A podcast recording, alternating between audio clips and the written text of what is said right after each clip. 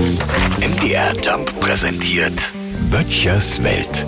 Jetzt ist es bei uns im Ort ja nicht so, dass man sich vorkommt wie während der Raschauer in der Innenstadt von Wolfen Nord. Ne? Fahrzeuge gibt's auch bei uns auch, das ist ja klar. Ich meine, ohne eigenes Fahrzeug zum Brötchen holen, da würde manch einer beim Warten auf den Bus verhungern.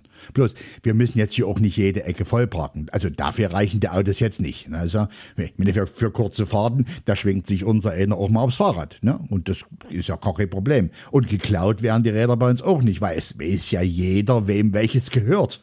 ne? Obwohl, unserem Herrn Pfarrer, dem kam neulich sein Hollandrad abhanden. Ja?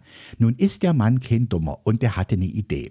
Am nächsten Sonntag wollte er über die zehn Gebote predigen und wenn er dann zum siebten Gebot kam, nämlich, na, du sollst nicht stehlen, der würde dem diebischen Sünder schon das Gewissen schlagen und er würde sich vielleicht melden, dachte sich der Pfarrer. ja, der Mensch denkt.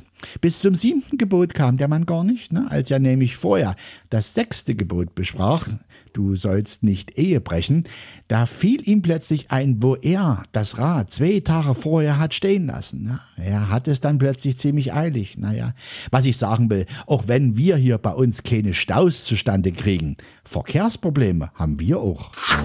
Böttchers Welt. MDR Jump macht einfach Spaß.